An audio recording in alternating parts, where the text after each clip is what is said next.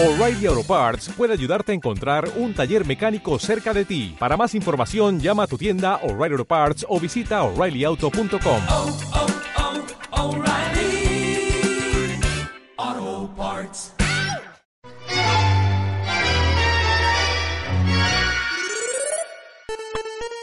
Bueno, bienvenidos a una, una nueva emisión de Polémica en Barra Bar. Gracias Edu, André, Seba, que ahora un ratito charlamos con vos. Como siempre arrancamos saludando a los sponsors que hacen que estemos acá un viernes a la noche. Gracias a Accenture, Santander, Wildlife, OpenCube, Nubir, al pedido ya, Google Cloud, ASAP, Cognizant, Softvision, nunca termino. Innovid, IBM, Walla, Global Logic, Lenio Labs, un montón de sponsors las, las empresas que nos están acompañando, todas esas van a estar en Nerdearla. Y como siempre seguimos con lo que son las búsquedas laborales. En principio Accenture está buscando un Python Application Developer Senior con conocimientos en Python y Data Science. Santander Tecnología está buscando un backend eh, engineer que sepa de .NET, Java y bueno, Continuous Delivery, Continuous Integration. Wildlife Studios está buscando Site Reliability Engineer con experiencia en Kubernetes, Terraform, AWS y también Continuous Integration y Continuous Delivery. Sí, Nubira está buscando DevOps Engineer Senior, conocimientos en Linux, Amazon, Configuration Management, CI/CD. Pedido ya, busca Backend Engineer Semi-Senior con conocimiento en Java, Groovy y o Kotlin y, y base de datos. ASAP está buscando un Product Engineer con conocimientos de wireframing, UI, UX y por supuesto que habla inglés. Eh, Cognizant está buscando un Full Stack con conocimientos de Angular, Java y SQL. Sí, y para cerrar lo que son las búsquedas laborales, Innovid busca un software engineer, no aclara seniority, Java, Scala, JavaScript, Angular, React, Node.js. Vamos a dejar todos los links a las búsquedas laborales y a todo lo que vamos a charlar en este episodio después en, nuestro blog. Eh, algunos anuncios también. Eh, ya está publicada la encuesta de sueldos. Ya pueden, por favor, les vamos a dejar también el link para que la completen. Es muy importante, cuantos más seamos mejor. Al finalizar, calculo que será durante el mes de agosto, eh, vamos a publicar los resultados, como siempre, y el análisis. Después, otros anuncios. Está Campus Party, que fue anteayer, ayer, no, ayer, hoy y mañana. Eh, hoy a la mañana, al mediodía, estuvieron los padres de la internet, estuvieron Vinton Cerf y, y Tim Berners-Lee, eh, conjunto con Al Gore siendo entrevistados. Mañana está la charla de Maddow a las dos y media de la tarde de Argentina, no se la pierdan. Y a fin de julio tenemos también la BASConf, que es una conferencia que se está haciendo por primera vez en formato online, por supuesto ya se vino haciendo hace dos años, el año pasado estuvimos ahí con los chicos de, de FreeBCD, ¿no? Eh, estuvimos ahí en el Conex y este año vamos a estar online. También hablando de conferencias está abierto el Call for Papers de Nordearla, así que ya saben si tienen alguna charla, algo que quieran contar en el escenario, pueden, o también en formato workshop, pueden enviarlo, tienen tiempo hasta fin de agosto. Me estoy quedando sin aire. Después, Help, nuestro sitio de preguntas y respuestas, tenemos el blog y estamos en Slack, Discord y RC y en todas las plataformas para que sigamos la charla. Edu, seguí vos, pues necesito tomar algo. Eh, bueno, a nuestra querible audiencia de YouTube, después cuando termine el episodio pueden ir a ver el perfil de Cisarmi en YouTube, que tiene un banner nuevo. Estamos invirtiendo en reconvertir la imagen de, de este canal para que sea un poco más copada y moderna y de este milenio. Y eh, le mandamos un saludo a Fernanda. Fernanda es una compañera de Seba que estaba eh, invitada a este episodio, pero bueno, no, pudo venir, así que le mandamos un, un, cordial saludo y esperamos que se pueda sumar en algún próximo episodio. Y ya directamente le abro el micrófono a Seba para que cuente un poco quién es, dónde trabaja, qué hace, qué comunidades, de las qué comunidades participa. Dale, gracias Edu. Sí, Fer tuvo un problemita personal a último momento y no pudo asistir acompañarnos, pero bueno, espero que, que lo solucione pronto. Eh, por mi parte, nada, trabajo hace más de 15 años como sysadmin y derivados. Por suerte, siempre en el mundo open source, siempre con Linux el 90% del tiempo. Nada, arranqué en realidad con electrónica, yo estudié electrónica primero, eh, pero la vida me fue llevando a los sistemas y, y a la infraestructura eh, en sí, y bueno, arranqué es como si salmen de empresas chicas que nos toca hacer un poco de todo y, bueno, después suerte trabajé en algunas empresas representando marcas o, y acá está en Accenture, creo que es uno de los trabajos más, más grandes que tuve.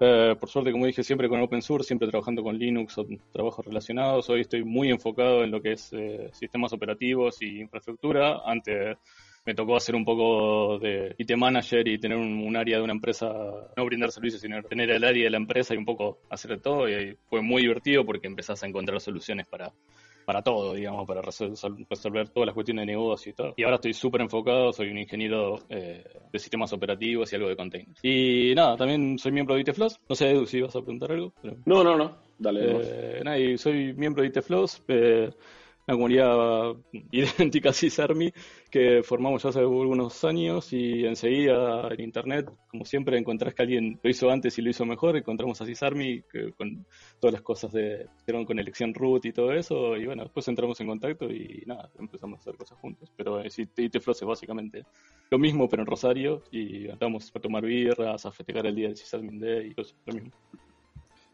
Sí, IT Flows, perdón, Bueno, la, primera comunidad, el primer chapter que abrimos eh, de CISARMI oficialmente. Está también, por supuesto, el chapter de, de Córdoba, de Mendoza. Hay otros que también andan dando vueltas por ahí, algunos formándose. Si hay alguien acá que esté viendo el episodio, que esté escuchando después en Spotify, está en algún lugar y quiere armar un chapter de CISARMI, no, en tiempos normales era juntarse a, a tomar cerveza, ahora pueden hacerlo por Zoom. Eh, pero bueno, escríbanos y vemos cómo les, nos podemos ayudar. Sí, súmense porque la verdad que está buenísimo y de paso gracias porque siempre nos dan una mano con algún sponsor o algo para, hacer cosas copadas, así que bien ahí. Genial. Bueno, hablando de sponsor, pedido ya, me trajo la bebida especial de este episodio. Vamos a hacer el, ritual del, del ASMR. Será un poco rápida la apertura de, este- de esta cuestión. Pero bueno, este episodio, este episodio está dedicado a los sysadmin. Y ahora la pregunta, si estuviéramos grabando en, radio en casa, como año pasado, la mesa haría, oh, pero acá con, el delay no es algo tan, eh, tan fácil de hacer. Y este episodio y los próximos eh, van a orbitar lo que es la cuestión de ser sysadmin, DevOps, SRE y toda la magia, pero este en particular está más enfocado en la persona, la persona que es sysadmin. Y un poco explica el porqué de este podcast, más allá de las noticias y, y todo lo que nos encanta de las corporaciones malignas y las hipofalopa. ¿Qué es lo que intentamos hacer desde este podcast de polémica? Y lo que tratamos de hacer es como dar una foto más grande, o sea, una big picture para la gente que está empezando a laburar o para la gente que ya está laburando, pero como orbitamos sobre temas que son más transversales a- al desarrollo profesional. No necesariamente una tecnología o cómo correr un comando o si Kubernetes está copado o no. Enfocamos en las buenas prácticas y tratamos como de, bueno, darle un norte a la gente como para que, bueno, mira, nosotros hablamos de esto y las buenas prácticas corren por este camino. En episodios anteriores de este podcast tuvimos eh, temas de como onboarding, los roles de la gente de IT.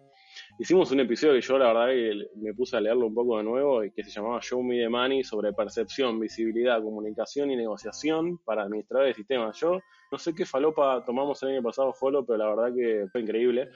También hicimos un episodio de hiring, otro de termination, o sea, rajando gente. Después uno más enfocado, bueno, cómo estar contento en tu laburo. Cómo, cómo, ¿Qué necesitas como para sentirte más contento? Después hicimos otro episodio de, automa- de automation. Y este año hicimos uno de consejos para ingenieros de una X. Y tomándolo ingenieros de una X como gente normal que tiene ganas de laburar y pasarla bien. En, en este... Esta búsqueda del sentir del sysadmin o del, rol de la persona, desde la cuenta de Sysarmin le preguntamos a nuestros seguidores qué porquerías legacy estaban manteniendo actualmente. Poco para desmitificar que todo el mundo usa Kubernetes en la versión alfa y todos van a producción con lo último y que bueno, si AWS tiene 350 servicios, yo tengo que usar 259 por lo menos para estar en la onda. Y obviamente las respuestas fueron increíbles y acá los que, los que estén en el, en el chat eh, pueden decir, este fui yo. Hay gente administrando hoy en día, ¿eh? 2020, julio. Windows 95 en producción, Windows 2000, Windows 2003, Windows NT, DOS, DOS 5, Nobel por IPX, Solaris 8, Solaris 9, AX6, PHP 5. Yo creo que si pregunto va a haber un PHP 4 perdido por ahí también. Eh, bases de datos MySQL en formato MyISAM de tamaño de 2 teras, mucho COBOL por por todos lados. Visual Fox Pro para financiera, yo ahí me da mucho miedo pensar en dónde está mi dinero, que es administrado por gente que usa programas en, en Fox Pro. SQL 2008, FreeBSD 4.3, OpenMMS, mucho Visual Basic 6, levante la mano el que programó un scriptcito o una UI en Visual Basic 6 para resolver un problema. Clipper 5.3, un Fedora 7 manejando una planta industrial, a veces me da miedo chicos, espero que no sea ninguna planta nuclear. Mainframe de 1980, Oracle 7, Informix. Hay uno que me partió el corazón porque me dice que tiene un Jira 6.4 solamente porque tiene un plugin que no puedo actualizar. Ahí me sentí súper conectado con esa persona. Bueno, Drupal 7 todavía tiene soporte. Reggie nos va en el chat, pero bueno, Drupal 7 ya debería estar de salida. Y COBOL, uno, uno dijo que estaban usando COBOL secuencial, aunque IBM habilitó objetos en COBOL hace 20 años. Como podemos ver, la foto de la infraestructura en Argentina por lo menos es bastante variada. Nosotros le queremos preguntar a alguien, bueno, ¿cuál es el rol o qué hace el sysadmin? Y yo le pregunto a todos los que estamos en esta mesa, y somos cuatro, voy a tener por lo menos seis o siete respuestas distintas. Pero más o menos orbitamos sobre lo mismo. Tenemos que administrar computadoras, redes, servicios y lo más importante es que el sysadmin tiene cierta influencia sobre cómo la otra gente de la organización utiliza esos servicios o esos recursos. Y alguien, por supuesto, se tiene que ocupar de manejar los procesos, eh, se tiene que ocupar de ser como el visionario, o sea, estos son los diferentes roles que nos ocupa el, el ser sysadmin. Igualmente yo ya voy a abrir la primera pregunta a la mesa, así puedo tomar un poco de cerveza, que es puntualmente si tuvieron la sensación de que como en, su laburo influyen en cómo el resto hace su laburo. puede ser de la persona de la mesa de ayuda que le explica a alguien cómo ser más eficiente usando el Outlook o eh, mejorando el pipeline no sé si muchos se acuerdan el episodio de IT, IT Crowd, donde hacen la mejora de procesos, saludan a todos los de la compañía y nunca les daban las gracias a los de IT. Sería un poco como el, espíritu y, si alguien me levanta la mano, ya le digo quién puede hablar. O lo levanta la mano, ahí está. No, yo, pequeño ahora te José, eh, anécdota de IT Crowd nos pasó, más o menos en la época de, ese episodio, nos pasó en vivo. Hubo un gran cóctel eh, en un cliente porque eh, habíamos, el equipo de infraestructura había deployado un SAP, tuvimos sin dormir, durmiendo mismo en la oficina, y por supuesto todos los laureles y todos los aplausos y todo el cóctel se lo llevó la gente de finanzas. Eh, así que lo vi, lo, viví en vivo. ¿Se va?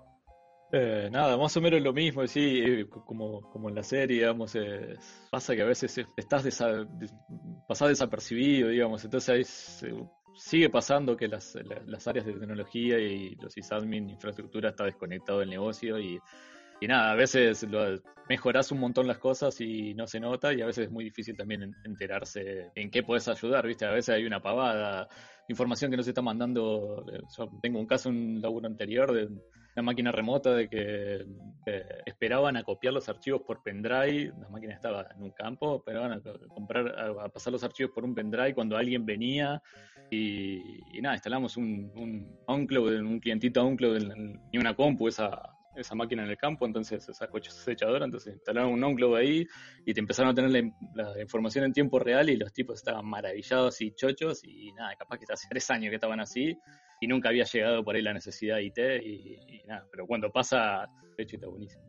Pasa que creo también es un poco el hecho de mientras las cosas funcionen, es como que no hay, no te enterás Ahora se llega a caer algo y ahí es como que, ah, ¿cómo puede ser que este servidor se cayó? ¿Cómo puede ser que tal cosa no funcione? O sea, creo que también viene por un lado, por un poco de ese lado, de decir, mientras funciona todo, es como las guardias. O sea, mientras funciona todo, ¿para qué estoy pagando una guardia? Pero se te cae un servidor de producción y ahí te vas a dar cuenta porque estás pagando una guardia. Tal cual. Eh, estoy justo mirando los comentarios del chat y eh, Iván, eh, perdón, Ignacio comenta que también es responsabilidad de la gente.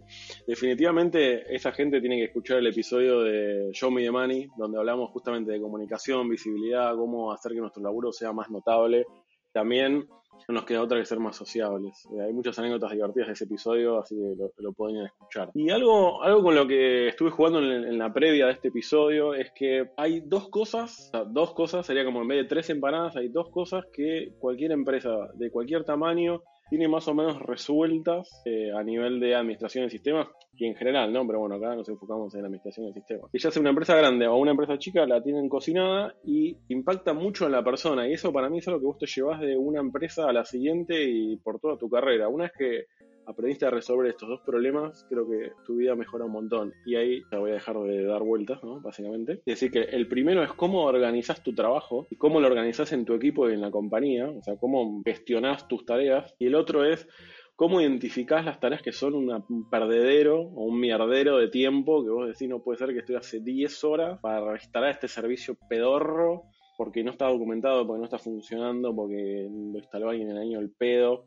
Entonces uno tiene que ser lo suficientemente hábil para poder encontrar ese tipo de tareas y resolverlas. Básicamente pues son los cuellos de botella. Dos de las, de las tareas más eh, comunes son eh, automatización básica de tareas como instalación de sistemas operativos, servidores o lo que se puede automatizar. Y después lo otro, que bueno, eso lo vamos a adoptar más en los próximos episodios, es Continuous Integration en Continuous Delivery. Lo mismo que mencionaba Seba de un, un, cliente que está esperando que alguien fuera con un pendrive y lo resolvieron con una OnCloud. Eso es una automation de acá a Rosario. Mira, Rosario siempre, siempre, estuvo cerca. Entonces vamos a pasar muy rápidamente en, en algunos tips de lo que sería organizar nuestro trabajo que parecen recontra obvios, cosas que siempre parecen recontra obvias, pero siempre este podcast el público se renueva y siempre está bueno como revisar un poco.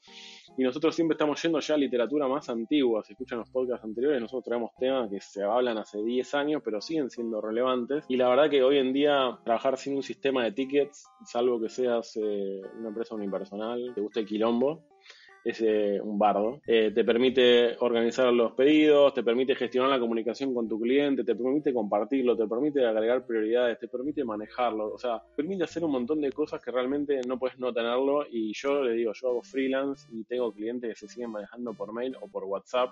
Creo que esa es la primera pregunta a la mesa, es, cuando les hablan por WhatsApp, ¿qué les pasa? El Zoom, acá está, perdón. Eh, ah, en mi caso, solo eh, Nico, Dite, mi compañero, es el único que tiene WhatsApp. Este, y si realmente se cae algo, me avisa al toque, pero es la única persona. O sea, tratamos de que realmente no, no haya contacto por WhatsApp. Hay un sistema que si un usuario o, o un cliente pone un ticket diciendo que tiene prioridad alta, que se le cayó el sitio y todo, nos llegan este, pings, mails, avisos, SMS, etcétera pero tratamos de que no sea por WhatsApp. Eh, los chicos siempre se ríen porque en mi caso es, si no me pones un ticket, yo no te lo hago. O sea, yo quiero tener un ticket. ¿Por qué? Porque me sirve para traquear las horas, me sirve para hacer los branches en Git si tengo que arreglar algo, me sirve para un montón de cosas. Y cualquier comentario que te tenga que hacer, atachar cosas, poner, no sé, algún comentario, preguntarte algo, lo que sea, todo queda dentro del ticket. Si no, ir a buscar dos renglones en WhatsApp, tres renglones en un mail. Capaz que hicimos una llamada telefónica y no quedó en ningún lado, porque eso, es que tenés un,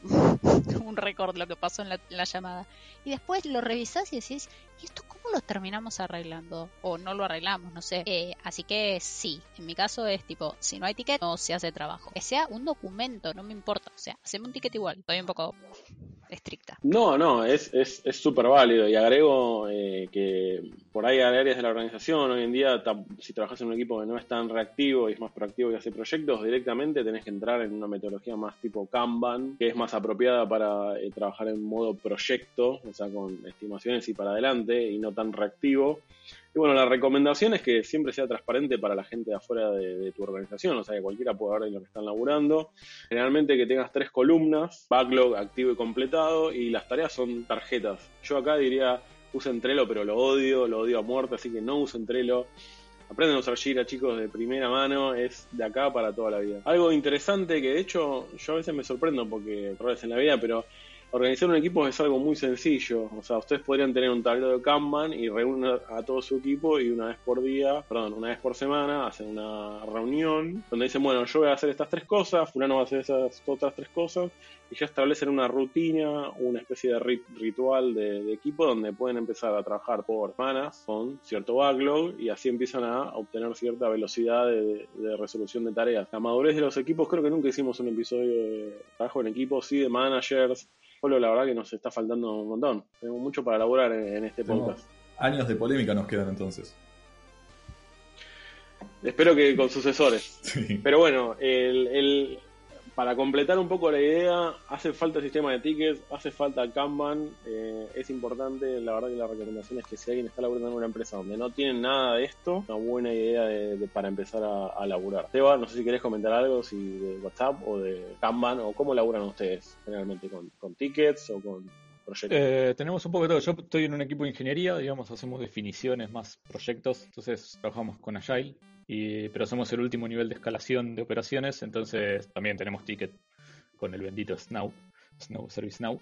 Y, y nada, pero sí, todo es un ticket, un chain request desde ya. Si no, es imposible ordenar el laburo y frenar un poco los pedidos y poder concentrarte en algo eh, o hacer algo. O imagino si te manejas directo por WhatsApp, nunca te puedes concentrar en nada porque no va a parar de sonar el WhatsApp, así que es como que necesitas algo. Y también los, los niveles de servicio, por tener un, un nivel 1 que te frene un poco y te ordene cómo viene el tema, porque nada, es la típica, no me anda. Y necesitas alguien que haga el laburito previo de, bueno, ¿qué es lo que no anda? A ver, contame un poco más y, y armar el incidente hasta, hasta que por ahí llegue a las manos de alguien que lo pueda resolver. Tal cual. Acá me recuerdan en el chat un episodio que yo hice, o sea, ya directamente estoy borrando cinta el año pasado, que hicimos Excelencia Operacional, que era un episodio más fo- enfocado por ahí en los niveles de calidad o de madurez operacional de la compañía. Y sí necesita eh, un sistema de tickets y dependiendo de tu nivel, era o sea, dependiendo de tu madurez te asignaba un nivel y el chiste era que, bueno, en todo caso todo el mundo es un uno porque uno es lo más básico del mundo y ese es el chiste. Así que si no saben usar el chiste, vayan a escuchar el episodio de- del año pasado. Y en, la vida del sysadmin, como una persona generalista y, y facética, la verdad que mm, una de las cosas más difíciles creo que es la gestión del cambio. Y acá hay un par de tips para lo que sería la gestión del cambio cuando vos estás directamente en el lodo. Creo que el abogado estaría muy orgulloso de las palabras que estoy eligiendo en este episodio. Te encuentras en el lodo y dices, bueno, tengo que salir del lodo y necesito hacer algún cambio en este equipo, en esta organización, implementar un sistema de tickets, hacer un cambio de procesos. Entonces, ¿Cuáles serían los tips como para que tu cambio pueda salir del lodo y llegar a la producción? Y sería empezar por algo pequeño. No se puede asfixiar todo a de una. Eso creo que es uno de los grandes, eh, no quiero decir errores, pero cuando uno es junior siente que puede cambiar todo, hablar todo el stack, cambiar toda la compañía, cambiar todo el proceso. Ustedes vayan pensando si tienen alguna anécdota de esas de tipo, yo me la sé toda, yo puedo arreglar esta empresa y después cuentan qué pasó. Eh, la idea es elegir un solo objetivo chiquito, medible, que no requiera que no requiere ninguna aprobación de, nadie grande. O sea, solo tu manager te puede decir si dale, haz ese cambio. Porque los cambios grandes que requieren generalmente un PowerPoint, de explicarle algo a mucha gente, tratar de comprometer a muchas personas para aceptar el cambio. Cambios pequeños no tienen tanta resistencia en general es un cambio que uno puede empezar por uno mismo. A mí me pasó en una empresa de- que no usaba virtualización, o sea, no usaba Vagrant para tener los entornos de QA y yo lo empecé, a, lo empecé a usar para mí. Solamente porque yo lo empecé a usar y el que estaba al lado me, veía mi felicidad de cierta automatización, ya solo empieza como a cascadear el cambio eh, en un formato de guerrilla, le diría yo. ¿no? O sea, empieza a cambiar de abajo para arriba y de repente nadie se dio cuenta y todo el mundo está usando la herramienta. Además, si el cambio que vos propusiste no es copado y le puede ser medio cagada, como era algo pequeño, no tiene problema. Puede ser, se puede hacer rollback o se cambia o ahí quedó. Eh, pero para mí es importante hacer pequeñas iteraciones porque empieza también una cultura del cambio y una vez que empezás a, a rodar la bola, realmente la gente se te va sumando y tenés como otros adopters que te ayudan para lo que es la gestión del cambio. No sé si ustedes tienen alguna anécdota, no cambiaron nada y su laburo está igual que con la época de Urdon y el modelo de cascada y, y usan COBOL. En ese caso No, podemos creo seguir. que, creo que en nuestro caso una de las cosas que, que empezamos a hacer el cambio en, en el otro proyecto que yo estaba este es por el tema del testing en distintos dispositivos o sea habíamos hecho tenemos un CMS y el CMS hay que probarlo en muchos dispositivos o sea no es solo en lo pruebo en el teléfono en desktop y en la tablet y ya está o sea, tenés capaz Android, iPhone, versiones de, de Amazon Fire, o sea, realmente es, es como muy extenso. Y se nos había complicado muchísimo el tema del testing. Y no sé si conocen la herramienta Browser Stack, este no es gratis, pero este es realmente muy potente porque lo que te permite es lanzar máquinas virtuales de prácticamente todo, o sea, incluso de Windows, de Linux, de lo que quieras, son todas efímeras, no podés dejar nada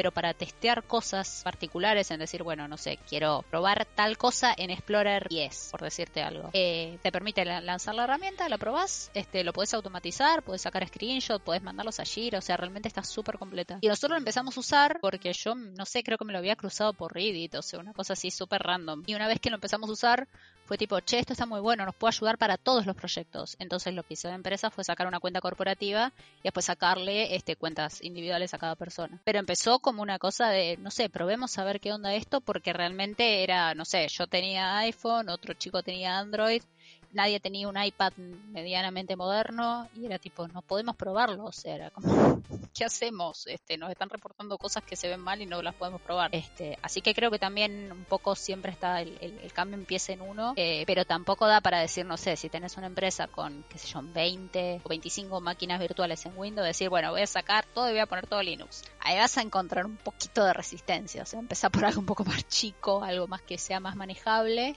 Este, y también hay que tener paciencia, o sea, algunas cosas no son tan fáciles, tan fáciles de cambiar, pero, pero creo que vale la pena. Este, hay que, hay que empujar a que las cosas cambien y mejoren y por eso siempre hay que estar atento a las herramientas, a las cosas nuevas que salgan, si bien no es para poner ya mismo en producción, tipo, bueno, tiro todo y, y me pongo lo más nuevo este que leí que salió en pre-beta hace dos días, eh, siempre está bueno tener como una idea de qué es lo que está dando vuelta o qué se puede mejorar. Eh, creo que todos los días aprendemos algo nosotros, todo, en todo lo, lo que sea sistemas es... Polo, ¿nos querés contar algo de gestión del cambio? Ahora que No, vos sos acá- manager y tenés mucha gente a cargo. El, el abogado me está pidiendo por favor que no hable. No, eh, lo que puedo decir sí es, como decís vos, los cambios eh, deberían ser chicos, sobre todo cuando uno llega a una nueva organización y piensa, ah, pero yo sé mucho y acá no sabían nada. Eh, normalmente no es así. Normalmente no es que uno sepa mucho y el resto no sepa nada, sino que ya se probaron muchas cosas, se intentó de muchas maneras, hay muchas cuestiones detrás que no son netamente técnicas. Eh, no nos olvidemos que los cambios no rara vez no se hacen por un tema técnico. O sea, puede haber un servidor que no se pueda pagar. Recién el chat tiraron un servidor de 1700 días de uptime. A la persona que tiró eso, no sé qué le hacemos llegar para el día del sysadmin el 31 de julio. Algo le vamos a hacer llegar. Pero muchas veces los cambios no pasan no por algo técnico, sino por una cuestión humana. Entonces siempre hay que tener eso también muy en cuenta, creo. ¿Se va? Tal cual. ¿Seba? Sí. Tal ¿querés cual, sí, y no, y no somos los mejores eh, en comunicación, en IT en general, tampoco, pero sí, coincido totalmente. Pequeñas batallas que puedas ganar, seguro, y tanto que arranques como vos o que tengas pequeñas batallas, es como que demostrarlo contagia y ayuda a que el, cambio se, se incorpore eh, más rápido, digamos. Entonces, solemos también, o por lo menos yo, no sé por qué generalizo, eh, delirarla con el super proyecto, pero sí, déjenlo en, en lo que crean que es insignificante primero y, y nada, a medida que, que- que vayan ganando éxitos, también uno va ganando eh, confianza o, o confían más en uno y por ahí no es tan difícil después llevar proyectos más grandes adelante porque hay que justificarlo tanto, digamos. Entonces, primero sí, totalmente pequeñas cosas insignificantes, es que seguro van a salir bien y, y vas creciendo. Sí, por ahí también está bueno tener en cuenta de que a veces algunos proyectos son titánicos y son muy difíciles de llevar a cabo por una sola persona. O sea, no, no, no vale la pena ponerse al hombro algo que realmente es prácticamente imposible de hacer. Entonces está también en, en, en uno decir, y la verdad que esto me excede, o sea, necesito realmente una mano de alguien eh, y, y pedir ayuda. O Pedirle a alguien, che, ¿te copás con esto? ¿Te interesa? ¿Te parece copado? Este, me parece que también está como bueno eso de decir, uno tiene por ahí la, la, la idea del, del, del molino de viento, de, ah, bueno, me voy a llevar, o sea, vengo con mi idea y me llevo todo por delante y a veces es realmente imposible porque es orgánico y no lo podemos hacer. Tal vez dos personas este, sea como más fácil este, introducir el cambio, que también está en eso, de que no se crean por ahí de que si no lo hago yo solo no sirve o está mal o lo tengo que hacer yo solo y tengo que trabajar, no sé, 800.000 horas por semana. No, a veces es una cuestión de organizarse y de ponerse de acuerdo y decir, bueno, vos haces tal cosa, yo hago tal otra y entre los dos podemos generar un cambio más grande. No, y bueno, además vos podés tener a todo tu equipo adentro, podés tener a tu manager adentro de, o sea, eh, a bordo de tu cambio, podés tener a otros equipos a bordo de tu cambio también, podés tener el presupuesto, podés tener todo, pero no sé, al CEO le pintó que no, porque bla, fue. Igualmente eso es para una gestión del cambio mucho más grande. Acá la idea es que, bueno, ¿qué es lo que puedo hacer yo desde mi rol individual como participador o como, como miembro de un equipo?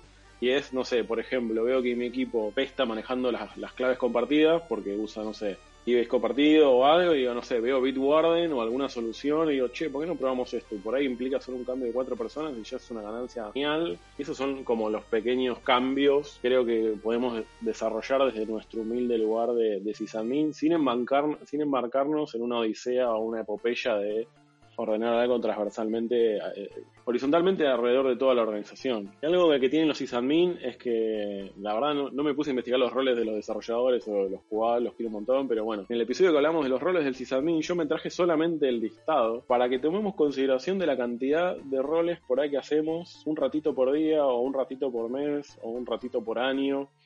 Y tenemos los roles buenos y los roles malos, ¿no? Obviamente a este podcast que le gusta la mugre, los roles malos, pero bueno, vamos a empezar con los roles buenos. Ahí, Edu, para te interrumpo. Eh, Les le mandamos un saludo a Diego que está tirando a full los nombres de todos los episodios. No sé si los tiene, tiene un machete por ahí o realmente alguien nos vio, alguien los escuchó y tiró Game- esos que de Game of Roll del año pasado. Así que muchas gracias, Diego, Tal por cual. prestarnos Sí, sí, atención. sí. ¿Viste, Edu, que alguien nos, nos escuchaba, alguien nos prestaba atención? Sí. Y Tenemos, tenemos sí. sí. La otra cosa que quería mencionar que el chat ya se convirtió en un- una batalla campal de quién tiene más uptime. Ya pasó el primero de 1700, ahora hay uno de 3400, o sea, básicamente el doble. Eh, así que los invitamos a toda la gente que esté ahí en el chat a tirar los uptimes que tengan y después veremos, repartimos cervezas para el día del sysadmin o así- o algo así podemos hacer. No lo fakeen, chicos, es cambiar, ya sabemos que todo se puede, lo divertido es que sea de verdad. No, Sí. yo quiero el uptime y el caso de uso. Claro, bueno, este, el de Tiene que 1700 tenía load average de cero. O sea, está bien, es un viernes a las 10 de la noche, por ahí no, no tenés el, el servidor productivo, por ahí es el jam host y no hay nadie. Pero bueno, sí, tienen el, el uptime y qué hace. Y qué sistema operativo tiene instalado. Claro, sí. Bueno, en Game of Roles hablamos de los roles por ahí más iniciales para alguien que está empezando en la carrera de administrador de sistemas, que puede ser alguien que instala o despliega eh, servicios o software, tipo un instalador. Después tenemos un. Nunca me, nunca me aprendí la traducción de System Clerk, sería como, no sé, un limpiador, mantenedor, para ni pegan solamente. ¿Cuál sería la traducción? Pero bueno, es una persona que es como un nivel 1, que está empezando su carrera, que sabe seguir instrucciones y que se dedica a ser como la primera línea de atención de incidentes. Después hay uno que se puede llamar el reparador, que es el que sabe arreglar todo. Después el, el mesa de ayudador o el helpdesker, que es como el que está más enfocado en la gente, o sea, que le va a dar una mano, el que le hace cambiar la forma de laburar a una persona porque ve que es totalmente antinatural cómo maneja el teclado, el mouse, los shortcuts y viene el de helpdesk y dice, amigo, mira, control shift S te hace todo el macro ese que vos estabas haciendo. Gente que se dedica a mantener cosas en los mantenedores de viejos sistemas que justamente no les gusta hacer upgrades o improvements. El prevencionar, ¿cómo sería? El pre problem preventer, o sea, la persona que le gusta prevenir problemas, que está mirando, che, este, acá hubo un spike medio raro de load, entonces vamos a mirar a ver antes de que explote todo. El experto del on-call, el que tiene todo el conocimiento tribal de los viernes a la madrugada. El educador, que te explica todo. El que es la persona que, bueno, che, mira, hay un problema en este módulo, bueno, anda a hablar con fulano que lo sabe de pe a pa, que se dedica a construir infraestructura, el que se dedica a hacer capacity planning, el que se dedica a hacer un planeamiento más pormenorizado. Después hay otra persona que me encanta que es el, disaster warrior, el que siempre está preocupado porque va a explotar todo. Es la persona que es el que está mirando, bueno, mira, si escalamos más visitas, vamos a necesitar otra cosa, la base de datos le falta IOPS, hace otras cuestiones. Después tenemos al, el, al héroe, y eso lo voy a dejar para el final de este bloquecito, porque hay una discusión de si el héroe está bien o está mal o gris. Dentro de otros roles positivos tenemos al a la persona que, se, que, le encanta escribir política, siempre tenemos a alguien que te dice, generalmente trabajan en seguridad, los malditos o malditas, y dice, bueno, a esto hay que meter una policy. Después tenés al, a la o la policía, que uno le escribe la policy y el otro va con el papel diciendo, vos no puedes tener instalado Zoom, vos no puedes tener instalado Slack, vos no puedes tener instalado esto, vos estás con tu celular fuera de compliance, tenés todo ruteado, hace falta. La yuta existe por ustedes, como dijo eh, Ricardo Iorio, y es por la gente que está fuera de compliance. Después tenés otro rol que a mí me encanta, que es el navegador de la policy. Es como, mira, camino legal es este, pero ves acá chiquito que hay un loophole. Si vos haces esto de acá y le mandás un ticket a fulano, podés resolver tu problema más rápidamente. Después tenés la persona que administra el presupuesto. Personas que se dedican a encontrar productos falopa para resolver situaciones falopa. Gente que se dedica a sacar conejo de la galera para resolver problemas. Después tenés gente que se dedica a resolver problemas que no existen. O sea, que inventa problemas. Eh, ese es una patada en el hígado, porque tipo, eso no estaba roto y la persona encontró un problema y lo trató de resolver y generalmente pierde mucho tiempo y plata. Después hay uno que se llama el Ad Hoc Solution Finder, que es el que encuentra soluciones mágicas. El que saca el conejo de la galera, el que te encuentra justo el feature del bug y al final terminó funcionando. Después tenés el Customer Advocate, que es el, como el, el abogado del cliente, que siempre está para hablar con el cliente, la persona que vende, y el trío de unicornios que son el visionario, que puede ver como toda la, la foto grande de la empresa, el proyecto, etcétera. La madre, esto habría que hablar con, con diversidad y género para ver si podemos encontrar una mejor vuelta a este rol, pero es básicamente un hombro para llorar. Estás en crisis, vas ahí a buscar a esta persona, a llorar en el hombro, es el que te entiende, el que te dice, no, bueno, sí, la empresa es así, pero vos fijate, bla, bla, bla, bueno, el que te conforta. Y el facilitador, que generalmente, en el caso de Cisarmi, es Ezequiel Maraschio, que viene con post-it y facilita reuniones, facilita el intercambio de ideas, facilita que la gente no se caiga matando una con otra. Y son todos roles que si yo se los pongo en un Excel, la mayoría de los que estamos en este podcast y los que están escuchando deberían tildar por lo menos 10 o 15 de todo lo que acabo de decir tranquilamente. Y tomo aire para pasar a los roles negativos, que son los que más nos gusta a nosotros, que son los hijos de Satán, que son el Bleeding Edger, el que está instalando la mierda que sale con versión 0.01 alfa, porque lo vio en un post de Reddit. Por el otro lado tenés el que te frena todos los upgrades, que dice, no, esto es tecnología nueva, yo prefiero tecnología vieja y probada. Después tenés el Cowboy, yo creo que un día tenemos que hacer un episodio de Cowboys directamente, que Ahí- entra los tiros por la infraestructura. Sí. Nuevamente Diego tiró, te faltó el que entra a los tiros, y ahí está el cowboy. Así que Y ahí está el. Cowboy, me encanta. Atento. Ya no puedo hacer esto en paz, boludo. O sea, directamente se- me, están auditando en tiempo real. que Debe ser un auditor, Diego, directamente. Tiene- es tremendo. Pero bueno, el cowboy que entra a los tiros, que arregla, deja todo colgado, que siempre, igual nos pasa a nosotros también, ¿no? Dos de la mañana, que arreglar un incidente, pues no tenés proceso, vos lo arreglaste ese día y ahí quedó. Y al- lo, lo peor es que el cowboy, cowboy, piensa que es genial.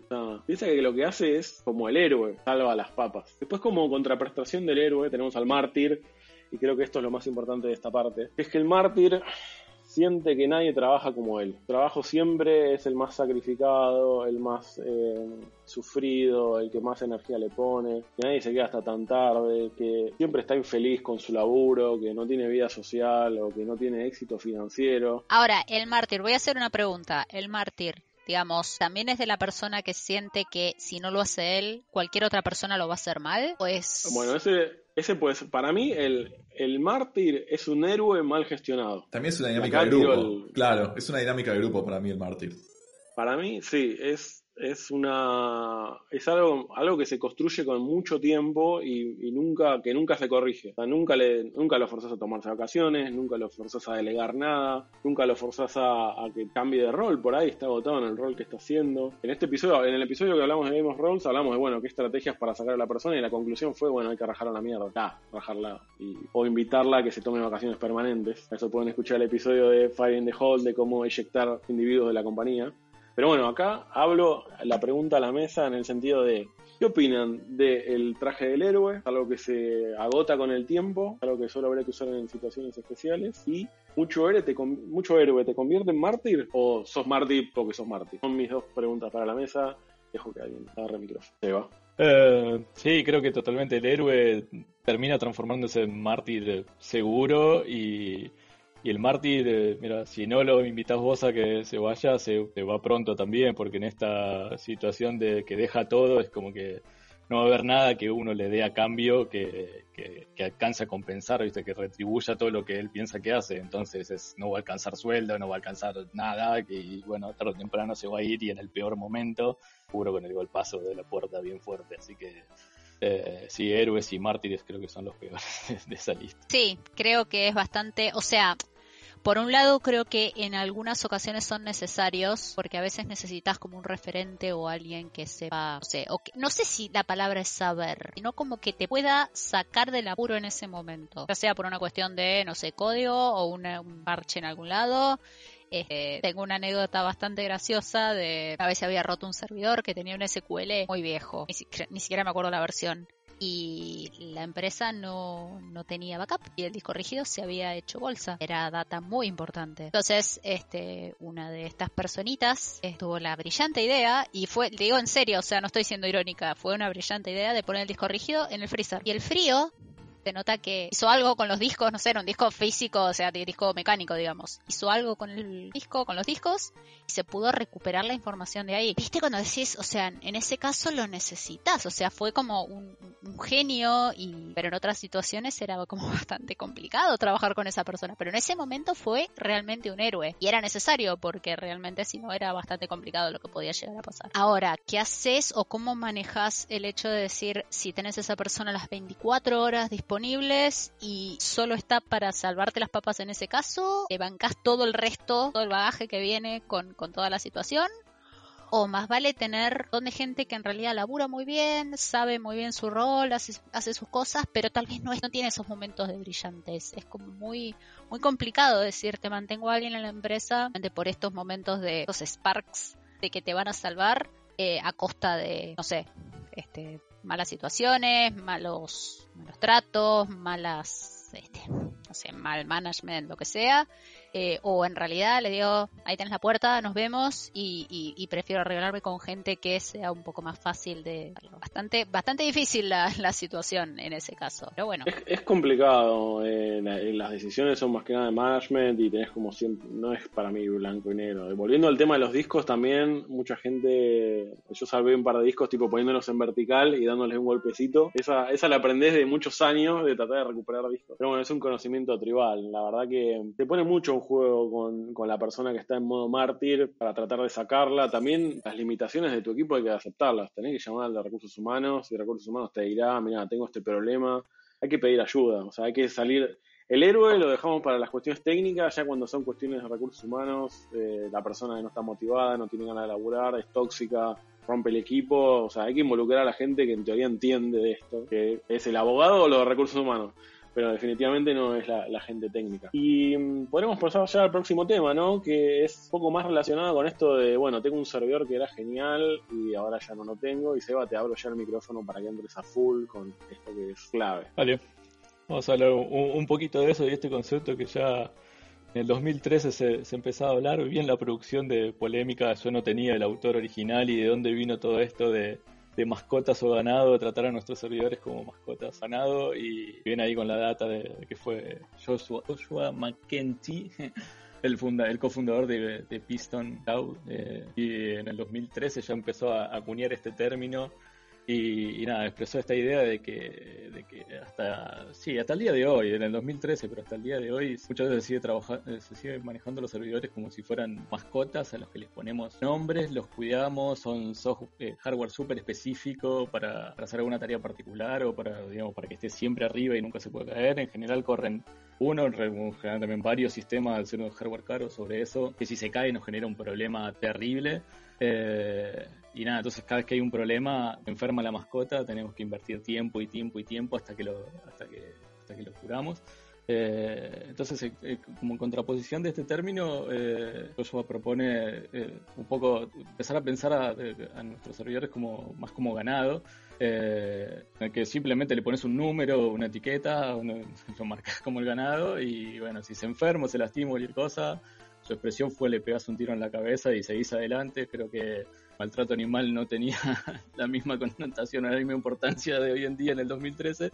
Eh, pero bueno, la idea es esta, es, es, es matás eso, levantás otro y seguimos adelante. Y además un poco expresaba esto de que esa forma de trabajar eh, te hace la comparación de que nada, vos necesitas toda una familia para que tu mascota esté contenta, ¿no? O sea, de cuidarla, que esté alegre. Y en cambio el ganado, uno o dos eh, vaqueros, no los mismos vaqueros de los que estábamos hablando antes, los pistoleros, pero un par te arrían un montón de vacas, digamos, y, y es mucho más fácil gestionarlo, digamos. Entonces, pasar un poco de, de- de lo específico, como la mascotita, que es tuya, con tu nombre, que vos sabés todos los detalles que tiene, a más ganado que para vos son todas iguales y cualquier cosa matamos, hacemos otros y seguimos. Y bueno, eh, para profundizar un poco de lo que lo que vieja historia, un poco de anécdotas, digamos, más del lado de cómo queremos trabajar con estas mascotas. Eh, No sé porque lo dicen pasado, ¿eh? porque si preguntamos en el chat Sí, cuánta bueno, gente sigue sí. teniendo servidores de nombre, con nombre de, de, no sé, de Caballero del Zodíaco, por verlo a Holo nada más en el chat, debe haber un montón de gente. Tal cual, en esa en esa ya- en ese tema anterior, esos Windows 95 seguramente son, son de, de- de esta tanda. Así que nada, bueno, ya dijimos un poco eh, super hardware específico, yo me acuerdo hardware de Sun, me tocó representar a, a la marca y hacer mantenimiento para ellos y, tenía servidores que eran súper específicos, M4 que era una bestia, digamos, unas heladeras, diseñabas el data center básicamente para que ese equipo eh, esté en el data center, digamos, eh, no es que ahora que metes servidores a lo loco. Eh, en general también había un montón de sistemas corriendo ahí adentro, salvo que tengas alguna magia que ya había en ese entonces, como las zonas de Solaris o algo así, pero que era bastante raro. Entonces, si te mandabas algún moquito con ese servidor, era que te iban a llover cultos por todos lados. Eh, entonces era bastante complicado, tengo un par de anécdotas con eso, ahora vamos a ver. Y, mm, y nada, al mismo tiempo también, al ser tan específico estas cosas, hacer de- de- no era tan frecuente, porque era hardware car y todo, cada vez que llegaba uno era también como la mascota, ¿viste?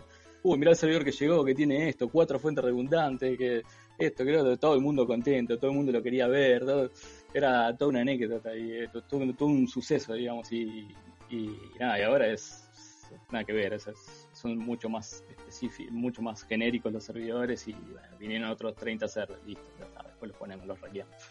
Eh, pero bueno, esos viejos sí, les poníamos, ser- les poníamos nombres. No solo le poníamos nombres, sino que en general, como dijiste recién con lo de los caballeros de sonido, definíamos colecciones de nombres para todos nuestros servidores. Entonces tenías los caballeros del zodíaco, personaje de Mafalda, elemento de la tarea- tabla periódica en un laburo anterior, eh, disco de lo redondo, había un. un- Del un Señor de los Anillos nosotros teníamos. También. Los Simpsons. Los Simpsons, eh, lo tenía ahí como último, obviamente. Sí, acá, en el chat, en el chat están. Perdón, acá en el chat están pasando nombres, así que también invitamos a todos a, en el chat a tirar los nombres de servidores que hayan bautizado así con mucho cariño, como dice Seba, esto de estar en un servidor y lo van todos a ver. Y lo escuchás butear, o sea, es un quilombo en la oficina, pero vos querés escuchar cómo prende. Así que sí, tienen, tienen sus nombres. En la oficina te cagaba de frío en el data center ahí a ver cómo buteaba, que encima esos bichos tardaban en butear hasta que chequeaban todo el hardware y todo, era una cagada de frío interesante. Eh, había un proveedor de internet también que usaba discos de los redondos y no me acuerdo si los DNS eran lobo suelto y el otro cordero atado o algo así, pero siempre cosas muy, muy particulares. Eh, y nada, después la dedicación de eso para eso, con esos bichos era, lo pensás al día de hoy, creo que yo no lo puedo creer. Me, me- me tuve que acordar un poco de todas las anécdotas para esto y no lo podía creer la cantidad de tiempo que, que- le dedicábamos en instalarlo, en, en- todo el mantenimiento que había que hacerlo, eh, la instalación de, uno, de un sistema operativo de esos bichos, no sé, era un día completo en un cliente de- con todas las particularidades que había que hacer, que súper manual. eh, y nada, la documentación y el control de cambio de todo eso, de la- cómo hiciste la instalación, cómo se fue apilando una cosa arriba de la otra, es como que el bicho lo evolucionaba, ni hablar si más de un proveedor tocaba el mismo, el mismo servidor, así que era todo un tema. Pero bueno, mientras tanto uno lo mimaba, que la temperatura del data center lo tenga contento, que monitorearle en general, monitoreábamos también eh, algo que, que noté que cambió mucho, es que, que monitoreábamos el hardware, o sea, la temperatura interna del server, de que los componentes no estén fallando, que pero nada de monitorear el estado de la aplicación, o sea, que como que confiamos, viste, de que si los discos, el embargo no tira nada, la temperatura está bien, el procesador, la carga está bien, que el servicio tiene que estar andando, nadie se preguntaba si después la aplicación estaba estaba funcionando. Eh, pero nada, y, y después el, el tema era qué pasaba cuando heredabas una de estas mascotas o una mascota te había crecido mucho en el tiempo, que ya la tenías media viejita, media achacada, que no tenía el libro de vacunación al día, digamos, y ahí es- donde se empezaban a, complicar las cosas. Eh, si alguno tiene algo para sumar hasta ahí, y eh, Sí, justo cuando estabas hablando eh, me surgieron un par de temas. Primero es un video de, que hizo Pelado Nerd de jugando al Doom, matando pods de Kubernetes. Como, bueno, si fuera tu- tus mascotas de hoy en día, tipo cagando a tiros directamente, muere, muere, muere. Después también cómo pasamos de la revolución del del hardware enterprise a cuando Google dijo, bueno, yo hago todo en commodity hardware, y ahí hubo como una, una horizontalización de la infraestructura donde nos dimos cuenta que podíamos correr casi todo en el sistema x86 de commodity. En todo caso, hoy en día sigue quedando por ahí storage o, o ser- o servidores high-end que bueno, seguís teniendo que pagar lo que se llamó en una época el, impuesto al hardware enterprise. O sea, si yo se lo compro a Supermicro, sale 10, pero si compro lo mismo en Dell, me va a salir por ahí 15 o 20. Ese es el impuesto eh, del eh, hardware corporativo. que ya había pasado, perdón Edu, ya había pasado eso con los discos, no sé si te acordás que antes, antes que existieran los RAID, vos pagabas fortunas por disco de marca que supuestamente no se rompían nunca. Después vino una tecnología dijo, pero pará, podés hacer los discos redundantes, escribir lo mismo en dos discos y usar disco barato. No, lo mismo ahora creo con los. Tal cual, tal cual. Y creo que ya podemos pasar a lo próximo, serían los... ¿Qué son los copos de nieve? Esto, las traducciones, Dale. la verdad que me están matando para hacer NIPEGAN compliant. Es un esfuerzo de ciclos de CPU zarpado. Vale, un poquito lo que hablábamos, la, la mascota vieja, achacada, eh, que, no, que no sabes bien cómo está, en realidad no tenés una mascota ya ahí, tenés un copito de nieve que se te está por deshacer en cualquier lado. El término lo, lo acuñó Martín Fowler eh, en, el, en el 2012, otra vez bien ahí la producción de, de polémica, Edu. Eh, es es un genio también, Martín Fowler. Y, eh, y nada, ese, ese- es este server legacy que tenés, como todos los que hablamos antes, que puede ser eh, tuyo o, o si te toca dar servicio, es un realmente dolor de cabeza. Si sos un consultor o provee, servi servicios, eh, es, es, es una pesadilla. Eh, es, la típica tener que pedirle al cliente, mira, haceme un backup completo y reiniciar el server antes de que yo viaje hasta allá porque de tocar nada, porque si llega, no llega a arrancar, eh, es tuya. Entonces, era, era una cosa esos sistemas que son impredecibles, que, que no tienen ni idea si van a arrancar de nuevo o no, cuanto más vale pedirle que lo reinicie antes, no sabes si tocas acá, qué puede llegar a afectar. Eh, siempre hacer el, rollback de todo eso, de esa, ese modelo de servicios, una tortura, digamos, al no saber eh, dónde impactan los cambios, eh, cómo está hecho todo. Siempre, siempre me acuerdo que era, era un, un, un, dolor, un gran dolor de cabeza. Y una cosa de las que hacíamos cuando tocábamos sistemas operativos, una pequeña anécdota ahí, era usar justamente los RAID que estaban mencionando antes como posibilidad de rollback, digamos. Entonces desarmábamos el RAID a propósito, digamos, le sacábamos uno de los discos de, de, del espejo de poder aplicar todos los parches del sistema operativo, hacer todos los cambios y teníamos una, una copia eh, del, disco que habíamos sacado como el, el, tema original, digamos, en caso de que haya cualquier tipo de problema. Pero bueno, la cosa que eso involucraba a poder manejar muy bien cómo funcionaba el backup, cosa de que cuando el, el, mirror, cosa de que cuando todo salía bien y metías el disco viejo, los, cambios nuevos vayan al viejo y no al revés, digamos. Y, nada, me tocó una vez que, todos nos mandamos algún moquito y, terminamos de aprender y afianzar algo de que le pifié en el orden de que, de que transferí la información de la, con la metadata del, del RAID y, los cambios viejos empezaron a pisar el nuevo y fue eso, una linda experiencia junto con el cliente en ese momento. Me acuerdo que el tipo se dio cuenta de lo que estaba pasando y pateó los, los cables del servidor para apagarlo. Eh... Bueno, pero después de eso no te pasó más. O sea, es no, tipo lesson learned. Marcado a fuego como se hacía ese, esa operación.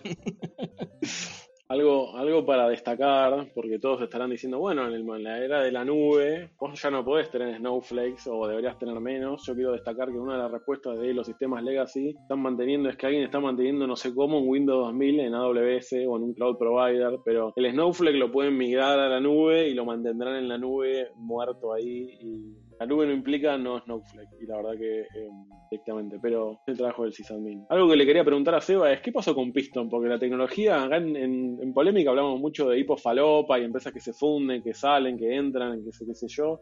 Contanos un poco qué pasó con Piston Cloud, porque muchos deben recordarlo porque fue un, una, empresa importante de OpenStack. El, el, visionario que acuñó el término y el modelo de servicio en aquel 2013, eh, ¿qué pasó? Pasó Cisco es básicamente para mí una empresa de in innovación, digamos, de destruir las cosas que están bien.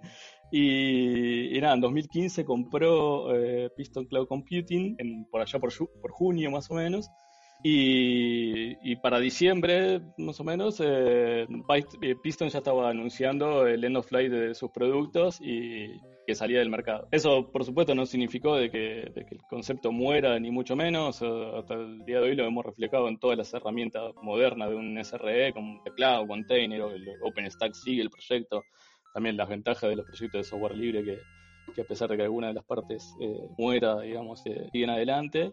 Y, un poquito también quería destacar de que todo esto nuevo que, que se viene con los SRE, eh, pero el cambio no es tanto solo tecnológico, sino también es, más que nada a través del modelo de servicio. Como decías, eh, Edu, vos puedes agarrar ese, ese, sistema copo de nieve viejo y subírtelo a la nube. Puedes tener una instancia en AWS prendida 24 horas y tener tu server ahí, pero vas a pagar una fortuna. Entonces es como que hay que hacer también a veces un clic en la cabeza del, cambio de modelo para, para, realmente usar las nuevas herramientas de, de, la forma correcta. Tal cual, definitivamente también nos permite tomar un poco de retrospectiva de, bueno, cómo como un concepto innovador en, hace 6, 7 años, logró cementarse tecnología por ahí más tangible. No sé, hoy estamos en, la, ebullición de los containers y hace un tiempo fueron los microservicios y a poco vamos viendo cómo se van acomodando y bueno, los microservicios te sirven para todo, pero por ahí no para todo. Containers, ahora queremos meter todo en containers y escalar todo con 8 mil millones de servicios y por ahí ya en un par de años eso va a estar más estandarizado y realmente vamos a empezar a solo usar las herramientas y los patrones y los servicios para las cosas que realmente son útiles.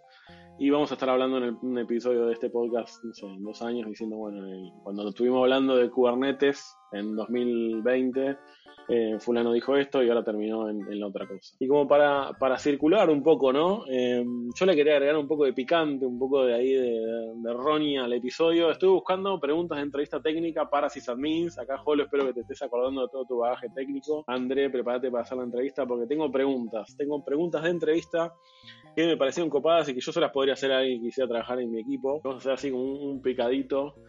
Que la primera pregunta, y quiero que todos me respondan en esta mesa, es contar brevemente un challenge técnico que hayan tenido, o sea, una dificultad técnica que hayan tenido y cómo la resolvieron en 30 segundos. Junto con el dedo, porque le pregunto a Seba, porque es el invitado, pero Jolo y André vayan pensando qué resolvieron esta semana o este mes y, por qué y cómo. Oh, gracias, Edu. Eh, no me acuerdo ninguno ahora puntual, pero eh, creo que lo importante es un poco la metodología para, para resolver los, los incidentes. Y cuando yo hago la misma pregunta en las entrevistas de laburo, es un poco lo que intento sondear con la gente. Eh, no me acuerdo el- el- la- quién hizo la charla que hablaba de metodología de troubleshooting y había, había mencionado una que era tipo escopeta, que es pegarle a todo lo que tenés adelante, básicamente. Esa no es la forma, digamos. Eh. Entonces, no sé si se acuerdan el nombre de quién le hizo esa charla. Eh, no- no sé si es la que vos decís, pero Ferry Laser tiene una charla de Laser, para sí. sysadmin. Sí, sí. De Nerdearla 2016, creo, 2015. Exactamente esa, sí, sí, sí, sí, que siempre la quiero, no, no la encuentro, se la quiero mostrar justamente a la gente en el equipo para decirle, mira, así no es, es así, leete los logs, encontré evidencia que está pasando. Ahí la, la Eh, producción ya la está buscando. Bien ahí la, la producción. Y nada, el último que me acuerdo fue eh, con autenticación con Interactive Directory, que viene siendo bastante frecuente últimamente. Ya, fue sufrirlo un poco así, ir primero a los logs. Red Hat no, Samba, cambió de paso un poco de... Cambió el... Samba no soporta más eh, backend de autenticación internos a su proyecto, entonces estás casi obligado a usar Winbind si quieres tener un Samba nuevo. Bueno, en el cambio que tuvimos que hacer para, adoptarlo, tuvimos algunos problemitas con eso y, nada, fue un día interesante de leer mucho log, mucho captura de red para ver eh, qué es lo que estaba pasando y dónde se estaban rompiendo las cosas. Y, nada, terminó siendo un cipher de, seguridad, un cipher de encriptación que estaba en una versión muy débil, teníamos una configuración media, ahí flojita en lo que estábamos probando y, y nada, esa es- la empresa es bastante exigente del nivel de seguridad, así que los jugadores de dominio básicamente no me contestaban porque le estaba hablando de un protocolo medio vulnerable. Así que fue lindo día ese. Bueno, yo puedo contar que en el último mes hemos renegado como unos descosidos porque tenemos en el sistema que estamos trabajando ahora una, una base de MariaDB y una base, una base de Postgres, hacer transacciones este, cruzadas. O sea, si algo falla en un lado, tenés que hacer rollback en el otro y así activamente. Eh, muy divertido todo, la verdad que no se los recomiendo para nada, pero bueno, eventualmente este terminó terminó saliendo Eh, extraño mucho el Microsoft Transaction Coordinator yo sé que la gente lo odia pero en este caso yo lo hubiera lo hubiera amado mucho eh, pero bueno me quedé en el tiempo y obviamente ya no se usa más no existe creo que ya ni existe más este, así que estuvimos renegando con eso y nada eventualmente salió pero no les voy a decir que fue fácil costó bastante no, estoy con muchos desafíos técnicos en ese sentido y estaba tratando de hacer memoria de tipo, veces que le he transpirado, que le he transpirado mucho hace muchos años, pero me acuerdo ahora que, que André dijo de María DB. Eh, hace poco, no sé si te acuerdas, Edu, que estamos en una call 7, 8 de la noche y me suena el teléfono de un ex trabajo que había explotado María DB y yo era el, el mártir o el héroe o el cowboy que era el único que lo sabía instalar, el que lo había instalado y el único que sabía más o menos por dónde estaban las cosas, porque claramente no estaba bien documentado, por supuesto. Eh, y era un error rarísimo que en Stack Overflow no estaba documentado prácticamente, y yo después tampoco fui a documentar, mal yo, y no levantaba, o sea, se, creo que se había llenado el disco, no sé, se cayó el servicio, se cayó MySQL, eh, rehicimos el servidor, total, es más o menos lo mismo. Y no levantó, el, error era algo de un archivo de traducciones, tipo, de, que el encoding de un archivo de traducciones de, de estaba en- corrupta, no sé qué, pasó. La solución fue bajarme el source, el source RPM de, de nuevo, de la misma versión, que era una versión falopa, pisarlo y salió andando. Y esto fue hace un mes.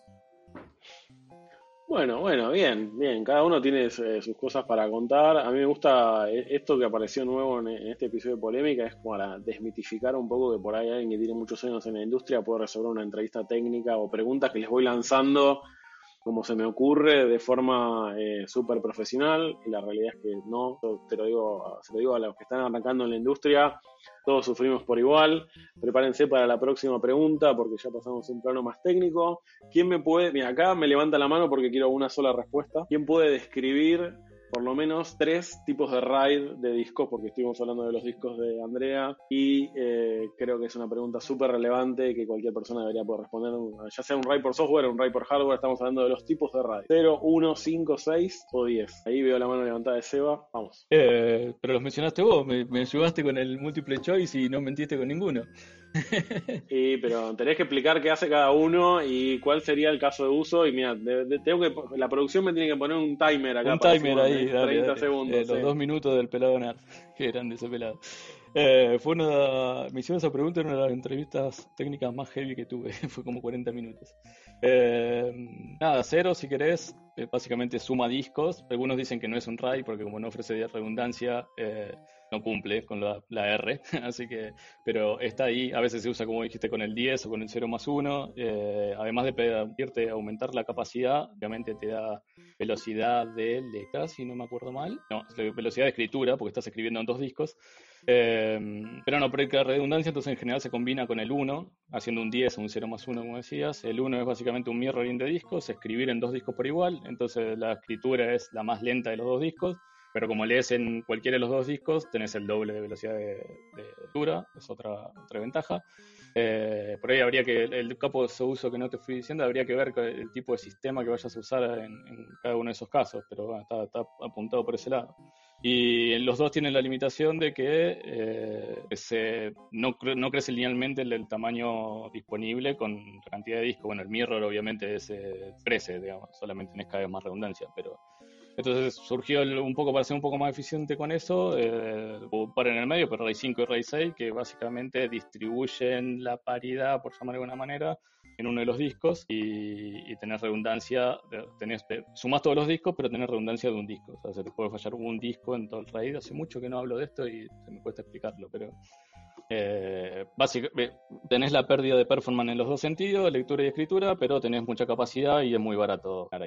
Hay que ver el tema, a dónde va cada uno y usar el RAID correcto para eso. Velocidad de escritura, lectura, mucho espacio barato. Quiero, quiero preguntar a la gente que está en el chat que quiénes tienen o tuvieron RAID 5 que les falló un disco y fueron rápidamente a comprar otro porque cuando se te muere uno generalmente es del mismo lote todo el RAID y estás contando los segundos para que no se te muera el segundo te caiga el RAID. Y no tenés Hotspur, obviamente. Sí, sí, sí. La verdad que el tema de tener spare, bueno, acá somos pobres, en Latinoamérica somos todos, ¿no? Que somos 50. eh, en realidad deberías tener, sí, un disco de spare que se te rompe uno y te sube otro al RAID, te auto hace todo el pairing, etcétera, pero acá de nuevo somos, eh, la humildad es una característica de las infraestructuras de, estas latitudes. Me tocó una vez, eh, en un caso muy rápido, eh, un consultor que tenía con un cliente, yo iba nada más por el tema de hardware, y le habían fallado dos discos en el RAID, y me acordé cuando dijiste eso, y el tipo me decía, no, no, dejá que yo los cambio, que yo los cambio en un orden que el RAID levanta. Y tomá los discos, flaco, y quédate trabajando un rato a ver si levanta.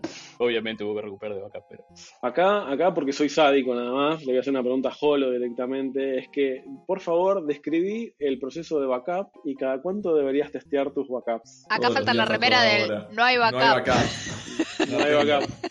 Proceso de backup. eh, depende de qué servidor y demás, pero bueno, yo lo que hacía la última vez que hice un proceso de backup era primero todo lo, que podía una imagen, digamos, desde cero y después ir haciendo diferenciales eh, todas las noches. Pará, yo eh, era con LVM. Este, estoy hablando hace mucho tiempo y no había, no había nada, no había SAN, no había NAS, no había nada. Era todo a un LVM hacías snapshots, tenías eh, un copy and write y sí, todos los días hacía un snapshot de eso y backupeaba el snapshot y después todas las semanas en teoría había probarse, pero la verdad es que no, no pasaba todas las semanas. Es- Eso de probar, el backup no existe hasta que es probado, es una máxima que Sí. es verdad. La verdad que mm, también eh, uno tiene que alocar tiempo y recursos a decir, bueno, no solo hago backup, sino me tomo el tiempo de probar o de restaurar o de ver que funciona, o sea, no, no, no es tan sencillo. Ahí yo siempre recomiendo es ir con el auditor, porque el que te va a pedir evidencia de que vos probás el backup es el auditor, y el auditor es el perro rabioso que lo podés soltar y va a ir a buscar presupuestos, recursos, etcétera, etcétera, porque él lo único que tiene en su mente es que necesita tener en su puerta o en su escritorio la chapita que dice que certificó X o Y norma y va a hacer absolutamente todo para eso. Entonces hay que usarlo como un aliado en, en la conquista de recursos y procesos. Bien, Jolo, yo creo que puedes aplicar a un puesto de sysadmin, semi-senior. Mira, estoy, eh, estoy acordado al hace, próximo nivel. hace siete años de esto, así que estoy acordado. Sé que era con, con Bácula. Bácula. Eh, tuve que aprender, es un meta. Me acuerdo que no fue fácil la curva de aprendizaje, así a pelo, en la, en la CLI no había ninguna interfaz. Pues había Zamanda, puede ser. Samanda, algo así. Samanda, sí, sí, sí, Samanda. Sí, pero no, era, era así a pelo. Eh, y nos salvó. No sé si Fer no creo que esté escuchando, pero nos salvó. Nos salvó bastante. Bastantes veces. Eh, así que gracias a la gente de Bácula. Bueno, Solución libre que no tiene nada pasan- que envidiarle, sí. perdón, Edu, que no tiene nada que envidiarle a las soluciones pagas de, de backup, que uno a veces piensa, uh, renegué un montón con Bácula y voy a hacer una paga y no voy a renegar. Mentira, va a renegar con todas. Es que en realidad para mí va mucho de la mano de cómo automatizás eh, tu proceso de backup, cómo desplegas tu cliente, cómo definís tu catálogo de backups. Aprender Bácula, yo uso Vareos, que es como un, un frontend arriba de Bácula, pero para que entendés toda la maquinaria, o sea, es algo complejo. Y si no, amigos, R Snapshot y, y chau. A un R5. Yo te iba a decir a otro R5. lado y- y R- sí. R Snapshot es un poquito más elaborado y, y te permite por ahí tener más control, pero eh, no es algo trivial. Por ahí uno cuando empieza en la carrera de sysadmin dice, bueno, backups es una boludez, pero no, no, no, no es una boludez. No, para Y nada. ahora que tenemos tan- tantas eh, infraestructuras horizontales o tantos miles de servidores o tantas cuestiones, empezás a multiplicar, bueno, yo hago un backup de un giga por día de cada servidor y bueno, va, tengo 500, bueno, son 500 gigas por día.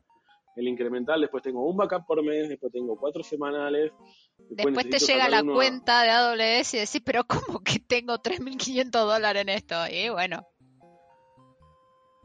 Tal cual. Una recomendación de sysadmin eh, que maneja presupuesto es vayan a mirar los ciclos de vida de los objetos de S3.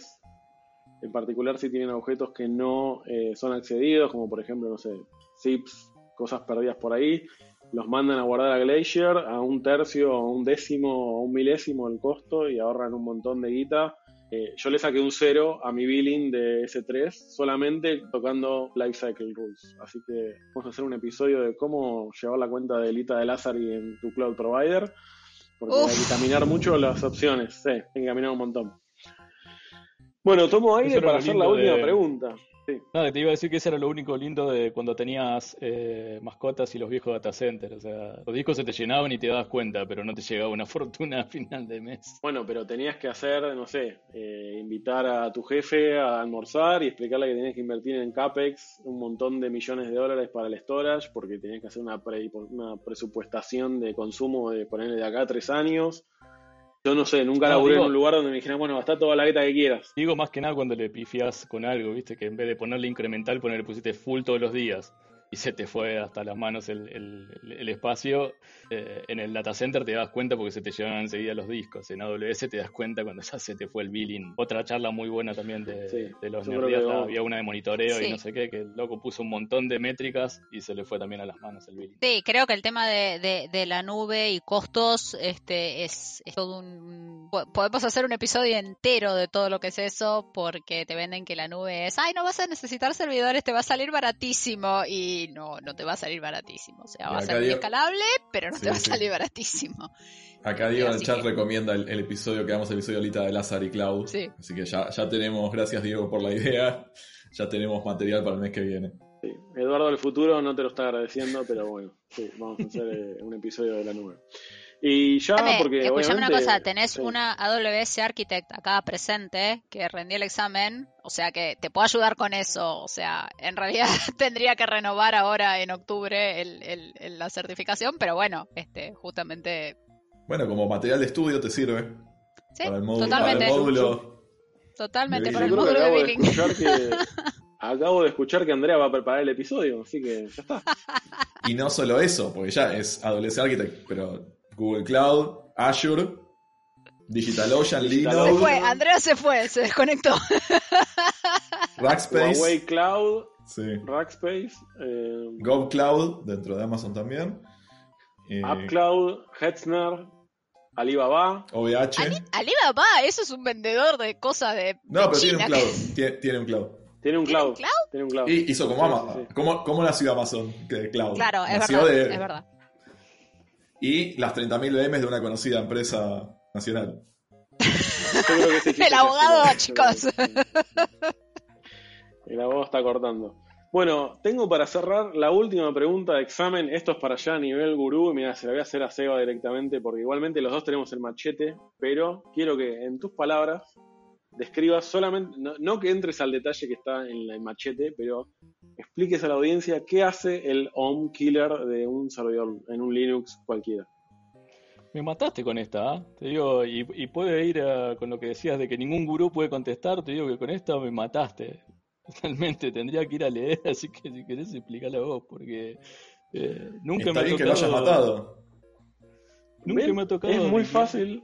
Ma- sí, el, el home killer, y esto me gusta. Voy a cerrar con esto porque es, es como la vieja escuela y la nueva escuela, todo junto, hecho en una especie de cierre del episodio de por qué eh, nos tenemos, tenemos como que apilar el conocimiento. El home killer es un killer, básicamente. Es, un, es, un proceso, es, una, es una situación que se da cuando un servidor de Linux se queda sin memoria. Sale alguien de caño a mandar procesos de vacaciones permanentes. Esa sería como mi explicación eh, de manual. Generalmente, uno cuando administra servidores de base de datos o aplicaciones Tomcat, o por mi experiencia personal, llega un momento que alguien se pone medio dulce con la memoria RAM, empieza a pedir, empieza a pedir, empieza a pedir. En general, eh, los Linux están configurados para que se pueda hacer un overcommit, o sea, para que vos puedas pedir más RAM de la que realmente existe libre en el sistema. Pero cuando eh, esto se empieza a acabar, ¿qué pasa? Tenés a la killer que empieza a hacer una cuenta, agarra la calculadora y dice, bueno, si mato al MySQL, gano tantos gigas de RAM y entonces el sistema vuelve a estar funcional. O puedo matar al Apache, o puedo matar, no sé, al proceso de Bácula, puedo matar al RSync, puedo matar el Chrome, si fuera una terminal eh, de esto. Entonces el, own- el own killer tiene un score que dice, bueno, yo puedo matar a estas aplicaciones. Si la aplicación es del el proceso es del kernel, obviamente va a tratar de no matarlo. Si el proceso es del user space, lo va a tratar de matar. Todo para mantener la paz interior en el, en el sistema de Linux sin que se vaya al diablo. Igualmente yo pregunto al chat de la gente que está en YouTube eh, si alguno un killer les mató algo y el servidor volvió a estar prístino y no le tuvieron que meter un reboot porque no, no, no queda bien del todo.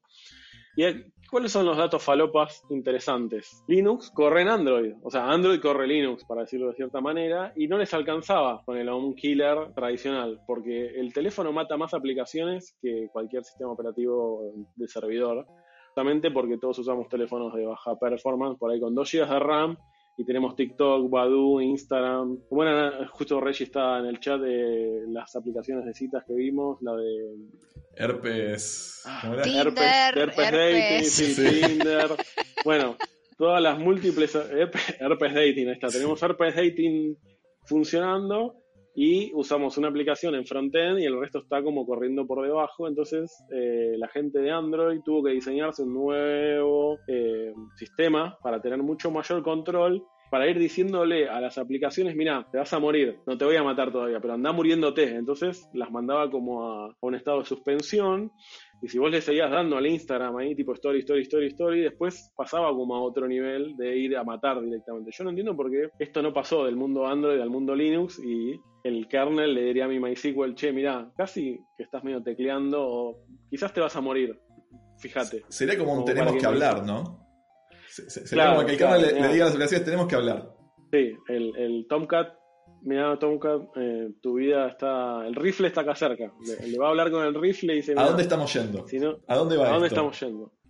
Ahí tiraron en el chat, veo, perdón, eh, que tiraron justamente un copy-paste de un OM killer, eh, de un kill process, y quería tirar brevemente porque con esa persona me pasaron dos de las anécdotas que contó Seba antes, la del RAD que empezó a copiar al revés, y la de estar en una oficina con un servidor abierto, servidor, servidor, servidor, servidor, abierto en el medio de la oficina, que hacía un ruido infernal, y había que apagarlo, y Gabriel me dijo, sentate. Automáticamente cuando lo apagamos, toda la oficina nos miró. O sea, había un barullo que no se podía creer y nadie sabía de dónde era hasta que lo apagamos y todo el mundo fue como... Eh, así que esas anécdotas de, de sysadmin de mis comienzos de, de carrera. No sé si Gabriel se las acuerda. La gente que está en la Sí, nube no va a tener eso, ese tipo de anécdotas, ¿ves? La gente que nació en la nube, los centennials, no tienen esas anécdotas, que no tienen servidores físicos. Bueno, pero pueden buscar en el blog de CISARMY eh, la- el challenge de Nerdearla 2016. El de A3 de- en área 3 llevamos un viejo 17. servidor Pentium, Sí, claro. 17, un viejo servidor Pentium para que lo instalaran y fue un challenge de dos días y solamente una persona que llevó un disco de que era eh, FreeBSD Free- del año del pedo. Un CD. Sí, O sea, no, un disco, un CD. un CD. Los millennials por ahí, los centennials tampoco saben lo que es, pero sí. Llevó un disco para donar al museo y por esa donación al museo logró completar el challenge de- de- de- del evento, que era instalar un sistema operativo en ese pedazo de hardware, que era un Pentium 1 con, no sé, 512 megas de RAM. Y bueno, fue toda una aventura. Y para lo nuevo y lo viejo que se conectan, eh, ¿qué pasa con el Home Killer en Kubernetes? Acá ya casi me siento pelado nerd y es como que debería hablarle a la cámara y decirle, oíme, ¿qué pasa cuando tu pod, tu kubelet se queda sin memoria? Y la realidad es que tenemos el concepto de un killer en Kubernetes, así que uno es sysadmin de la vieja escuela, sabe cómo funciona un killer, va a Kubernetes y sabe que también los nodos tienen que preservar cierta estabilidad y cuando los recursos del nodo empiezan a estar bajos, en teoría Kubernetes hace toda su magia de, bueno, saco esto para acá, esto lo muevo para allá, lo reaprovisiona, ta, ta, ta, ta, ta, tiene como una especie de política de desalojo del, pod. Pero bueno, en todo caso, si eh, todo se va al diablo mucho antes de que se pueda hacer esa evacuación, también tiene una lista de prioridades de, bueno, ¿a qué mato gente? Antes de que el home killer mate Kubernetes, Kubernetes ya empieza a matar a los pods que tiene adentro. Entonces son todos conocimientos que se conectan los viejos con los nuevos y todo se bailando, ¿no? Y la verdad que ser sysadmin, y les voy dando, voy, voy boludeando un segundo más como para que piensen en una reflexión de fin, porque ya estamos pasadísimos de hora. La verdad que yo no entiendo qué está haciendo la cantidad de gente conectada al chat, eh, escuchando gente hablar de un killer. La verdad que lo voy a poner en LinkedIn. Pero todo, todo se bailando, ¿no? El, el sysadmin para mí es una persona que con la experiencia es alguien que acumula una chorrera de errores en su vida y aprendió a no cometerlos. Ese es el, know-how o, o el, el- el gran valor agregado de- del sysadmin, de haber trabajado en áreas de operaciones, áreas de infraestructura, código, trabajar con gente, trabajar con eh, lo que es el, el, el caño, el pipeline de generación del valor de la compañía, y lo vamos a hablar mucho más en el episodio siguiente de DevOps, pero creo que eh, una de las cosas más divertidas de nuestra rama temas es justamente eso, es ser generalistas y poder eh, navegar por toda la organización, siempre desde el lado tecnológico, ¿no? Y acá le paso a juego la, la llave para que dé su reflexión final sobre lo que es ser sysadmin. ¿Yo? Bueno, justo se, se cortó, ¿no? Eh, ser sysadmin eh, es una experiencia, fue una experiencia hermosa. Eh, nada, creo que, que está bueno y creo que, como decís vos, lo, lo nuevo se conecta con lo viejo y también lo que decía André, los centenias no sabrán lo que es esto eh, y es una lástima porque son cosas que siguen funcionando debajo de todas las capas de abstracciones que te da la nube, de todos los vendors, de todos los providers, de todos los NPM install que Las puedan nubes hacer. son los padres. Las nubes son los padres, exactamente. Entonces, eh, son cosas que por ahí no están en el día a día de mucha gente, pero cada tanto se necesita un héroe que aparezca y diga, ah, esto está pasando porque tal cosa que está funcionando cuatro capas de abstracción más abajo que nadie sabe, porque está detrás de una UI, en, un servidor conectado no saber dónde. Pero lo que te da el conocimiento de ser sysadmin de la vieja escuela es eso de entender por ahí qué es lo que está pasando ¿Por qué por ahí la, la ruedita está girando en una UI? O así, ah, no, esto debe estar pasando que, no sé, hay un disco que quedó mirando para otro lado. Eh, la idea de, este, de esta serie es justamente retomar lo que es el, el día de apreciación al sysadmin, eh, que es el 31 de julio este año, el último viernes de julio, y hacer una mesa con, con Seba en este caso como sysadmin.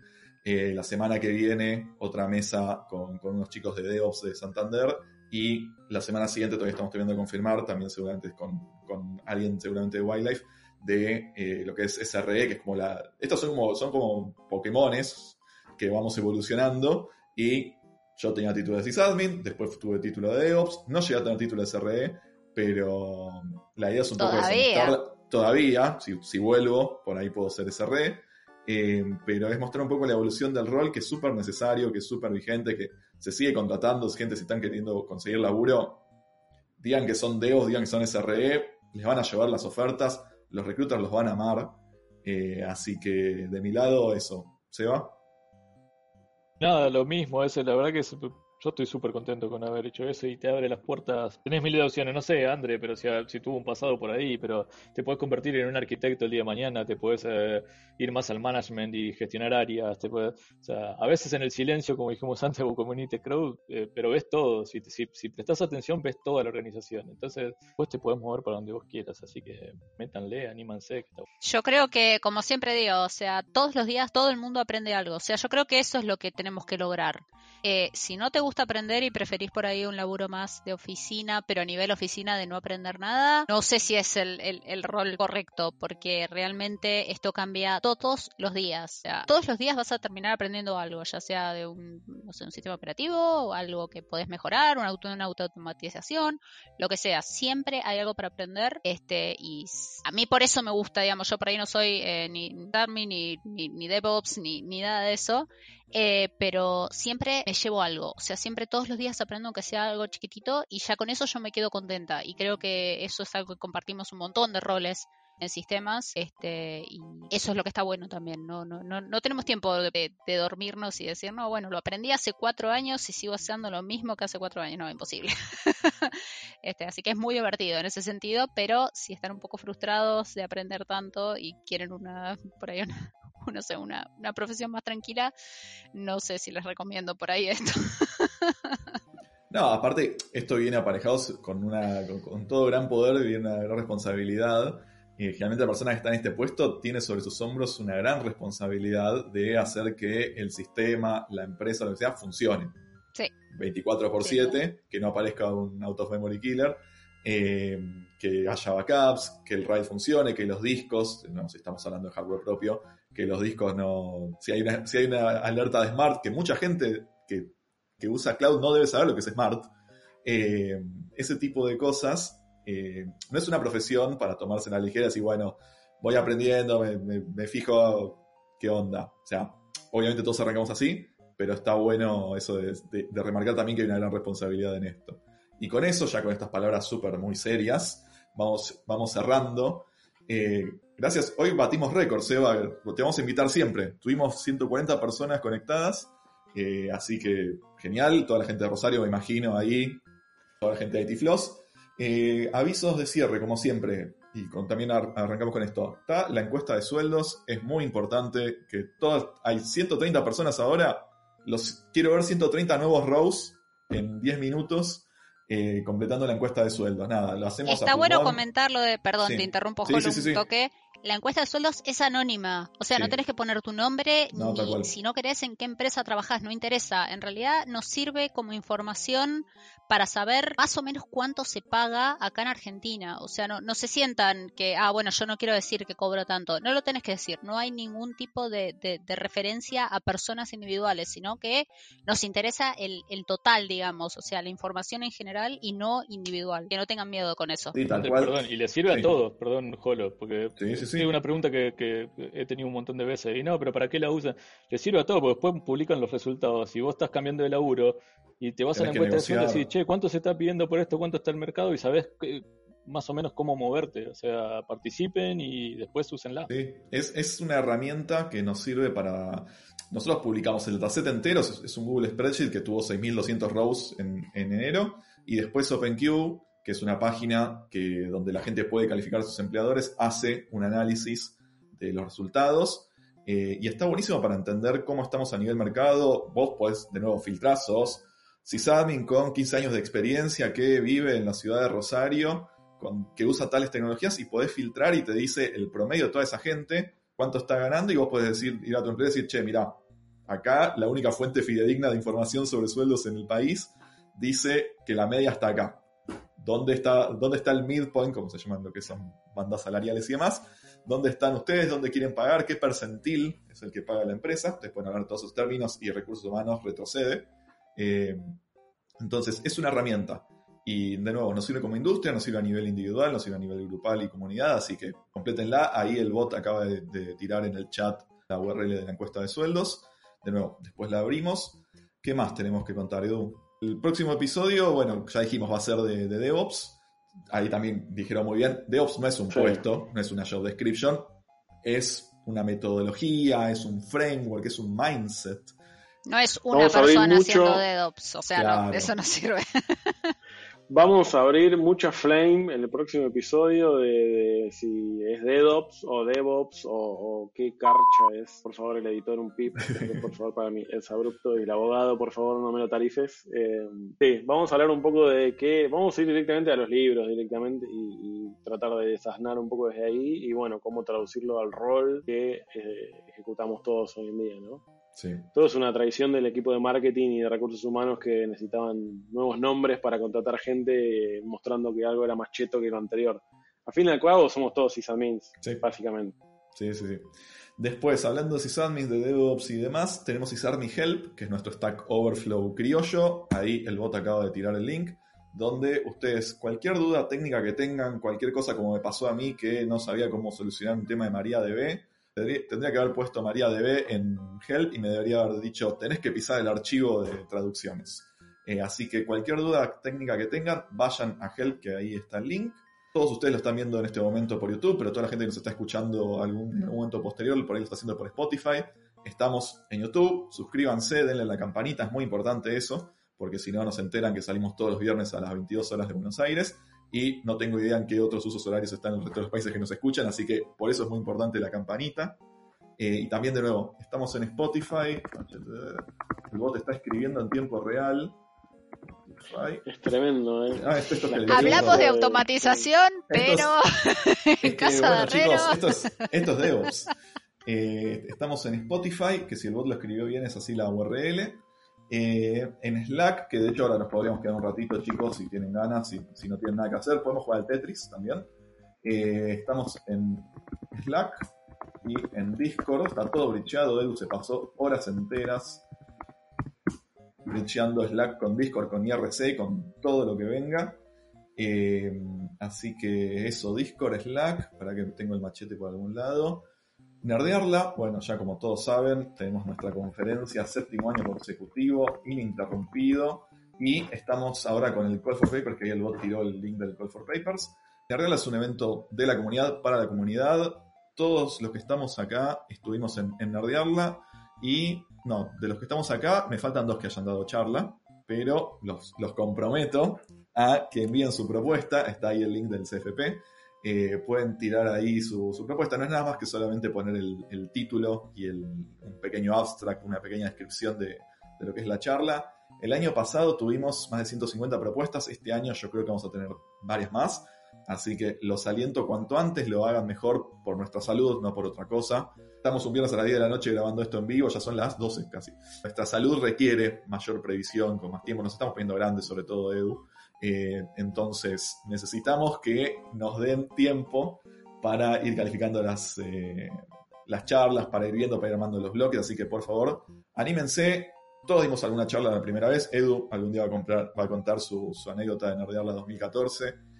Charla previa a la definición de qué es DevOps en 2014. Esa fue la charla de cierre justamente. Eh, así que, nada, yo también di mi primera charla en algún momento. Andre por ahí la da en 2020, Seba por ahí también. Así que anímense, no hace falta tener experiencia previa. En realidad es un súper friendly para todo el mundo, así que la idea es eso, que, envíen su charla al, al Call for Papers. Eh, tenemos un blog, después todo esto va a estar subido a